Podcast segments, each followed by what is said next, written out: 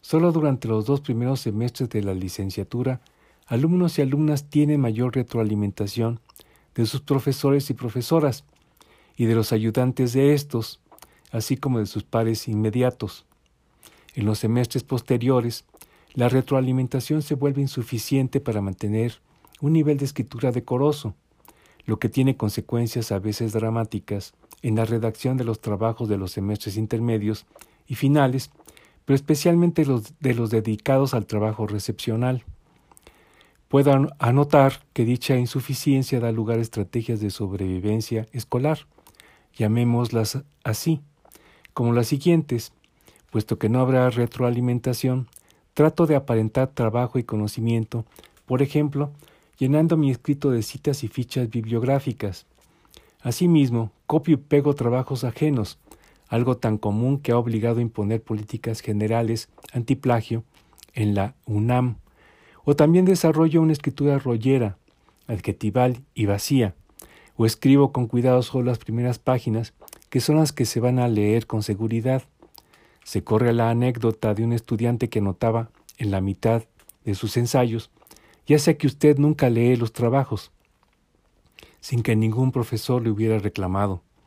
Son estrategias de sobrevivencia que antes que condenar y castigar debemos explicar, pues su madre es la necesidad y su padre el ingenio que podríamos aprovechar en auténticas labores académicas. ¿Cuál es el remedio? Puede apuntar que uno es sacar provecho de la retroalimentación por pares de compañeros de grupo con base en las diferencias de preparación en escritura que hay entre ellos, es decir, crear subgrupos de lectores dentro de los grupos liderados por los y las mejores escritoras. Además, un sistema dialógico, crítico y evaluativo requiere de cada estudiante exponerse abiertamente ante los demás. La escritura es comunicación, es compartir algo, poner en común algo, Escribir es transmitir lo que tengo en mi cabeza a la cabeza de los demás mediante el aparato simbólico más bien deficiente, complicado de usar y hasta mentiroso que llamamos lenguaje escrito. No es posible la comunicación sin tener en cuenta la exposición ante los demás, sin ganar el punto de vista de lectoras y lectores, sin vernos a través de nuestros escritos desde la posición de las otras y los otros. Gracias a esa prueba es que se aminoran las deficiencias del aparato simbólico del lenguaje. En ello, por supuesto, está presente el oculto por su propia naturaleza, pero importante problema de la timidez y la necesidad de una clase de trabajo en equipo y comunitario que la disminuya.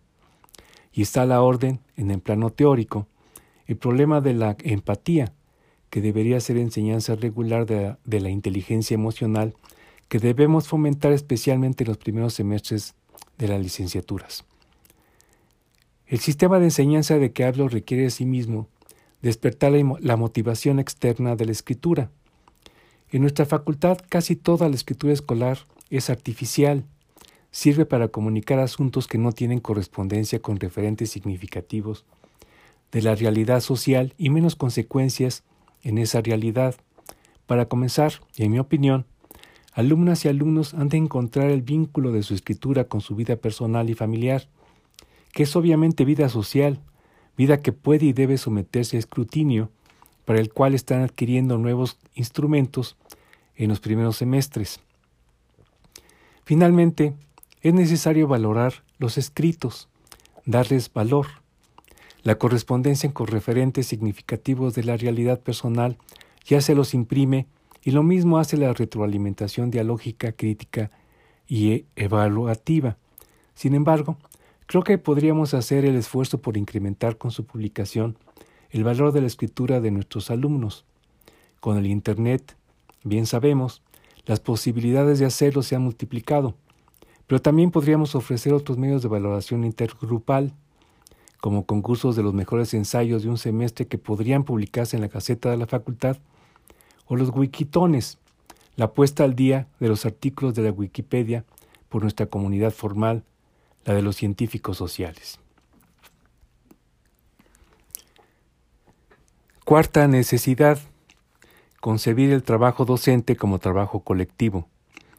Para abordar este punto hay que preguntarnos con qué personal docente contamos en argumentación y expresión escrita. Hay preguntas generales e inevitables. Por ejemplo, ¿cómo determina nuestra calidad de profesores por asignatura y de carrera la labor docente que desempeñamos? De ningún modo podemos generalizar, pero un síntoma de lo que ocurre es que no tenemos tiempo para ponernos de acuerdo, para llevar a cabo colegiadamente aquello mínimo en que nos pusimos de acuerdo y para monitorear nosotros mismos los progresos al respecto. Por un lado, los profesores de asignatura hacen en general esfuerzos extraordinarios para dar clase y no reciben un salario que justifique esos esfuerzos. Por otro, los profesores de carrera estamos sometidos a un régimen de calificación, el PRIDE y el Sistema Nacional de Investigadores, que nos obliga a hacer investigación y docencia al mismo tiempo y nos evalúa con sistemas de productividad que nos dificultan hacer debidamente una o la otra cosa. Contemos también con que la docencia está devaluada en el PRIDE y es casi inexistente en el SNI. Insisto, no se puede generalizar y mi visión puede ser sesgada, pero los arreglos colegiados y el trabajo colectivo necesarios para entender de otra forma la, docencia se cuentan con los dedos. ¿Qué es trabajar colectivamente? Una colectividad se fija metas comunes, distribuye tareas y funciones y vigila y evalúa sus resultados con fines de retroalimentación. Entre tantas operaciones que resultan del acuerdo, la cooperación y la coordinación, bases del trabajo colectivo, deberíamos determinar las cargas de trabajos de trabajo de alumnas y alumnos. Por cargas de trabajo me refiero a las que llevo un alumnado un alumno promedio durante un semestre. El cálculo grueso sería cuántas páginas debe leer, cuántos ensayos debe entregar, a cuántas clases debe asistir, todo eso dividido entre el tiempo disponible para ello, o sea, una vez descontado el dedicado al mantenimiento de las condiciones para hacerlo, horas de sueño, horas de trabajo si el estudiante trabaja, horas de descanso, horas de comida. Si tuviéramos noción de cálculos como el señalado, tal vez podríamos profesores y profesoras distribuir las cargas de trabajo en cada grupo de manera que aumentáramos el aprovechamiento. No solo eso, podríamos entender el trabajo de un alumno o alumna por semestre como un trabajo colectivo en el que un escrito, por ejemplo, puede corresponder a varias asignaturas. Es el sueño del trabajo colaborativo o de la, eh, economía de escalas, por decirlo con materialismo económico. Pero no podemos hacer dichos cálculos, por lo menos no con suficiente fidelidad. ¿Por qué?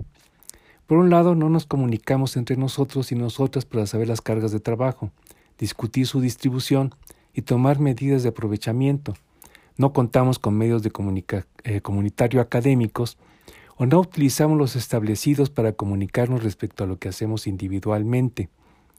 Por otro lado, según yo, también hemos caído en un malentendido que se vuelve un círculo vicioso. Me explico.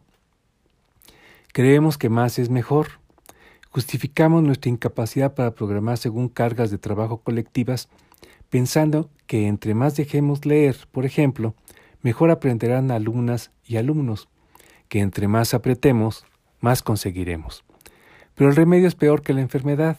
Solo en pocos casos alumnas y alumnos leen los textos y elaboran ellos mismos el conocimiento, pero no sucede lo que imaginamos que simplemente con dejarles el texto o cientos de ligas a páginas de Internet o hasta muy digeribles videos, automáticamente van a leerlos o verlos y obtener lo que creemos que, que deberían conseguir, porque nosotros lo obtuvimos antes, ya que nos erigimos en la medida de cómo se hacen las cosas.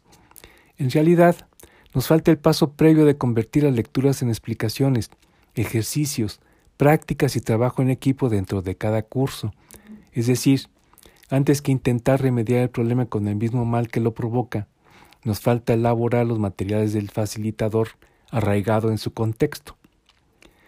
Puede ser sugestivo comparar lo que pasa con la tragedia de, los comunes. En 1968 el biólogo Garrett Harding la propuso para explicar la sobreexplotación de los recursos naturales.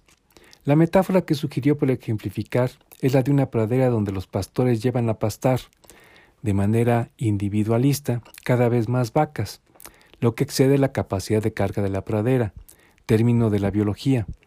Si era posible sostener a diez vacas, cada pastor se ve tentado a meter una más. No vaya a ser que otro pastor se me adelante, piensa el que tiene un ternero extra. De suerte que si todos hacen lo mismo, y si un ternero come la mitad que su madre, la capacidad de carga se reduce a la mitad y obviamente no puede recuperarse la pradera de manera sostenible en el largo plazo. Los recursos naturales son finitos, enseñaba Harding. ¿Cuál es la capacidad de carga de nuestro alumnado? La capacidad de asimilación de los materiales que les damos a leer o de elaborar los escritos que les pedimos es también un recurso finito. Ni siquiera estamos en posición de saberlo y medirlo porque ignoramos que debemos investigarlo y debido a ese desconocimiento es que sobrepasamos la capacidad de carga por una acción colectiva adversa. Somos iguales a los pastores de Harding, sobreexplotamos la pradera del conocimiento.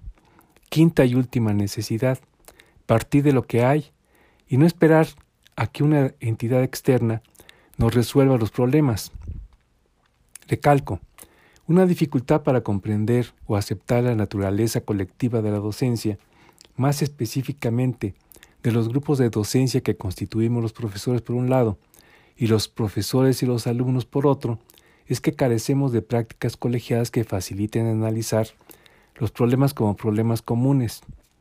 En particular, nos faltan medios para aprender de nuestros errores, así como de nuestros aciertos, especialmente de los errores, pues hay una presión, diría que hasta cultural, para no reconocerlos y explicarlos.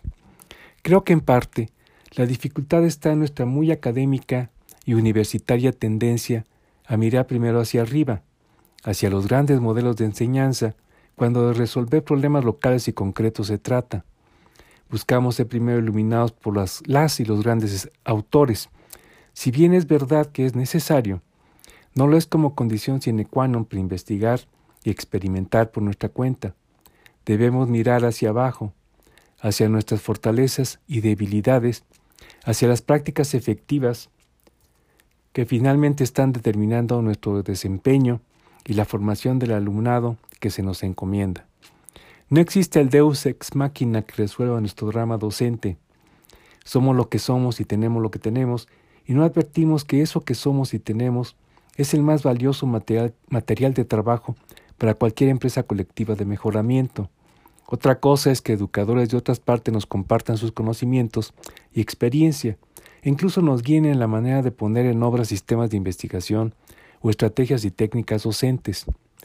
En otras palabras, nuestro material de trabajo primario es el esfuerzo de profesoras y profesoras de nuestra facultad que por años han convertido los programas oficiales en programas de cada curso, han preparado estrategias y técnicas de aprendizaje, ejercicios y prácticas para cada uno de los apartados, apartados de esos programas.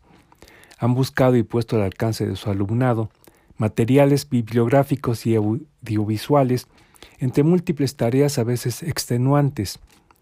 Yo creo que para comenzar a colmar las necesidades aquí enumeradas, podemos solicitar a las y los docentes de las materias básicas e interdisciplinarias que, para una página web como la que están construyendo Salvador Mora y Silvia Cabrera, compartan con nosotros sus, experiencias, sus técnicas de calificación o de formación de equipos de trabajo, entre tantas que viene al caso mencionar. Ese es el insumo, inapreciable en verdad, que podemos obtener para la empresa que propongo. Muchas gracias.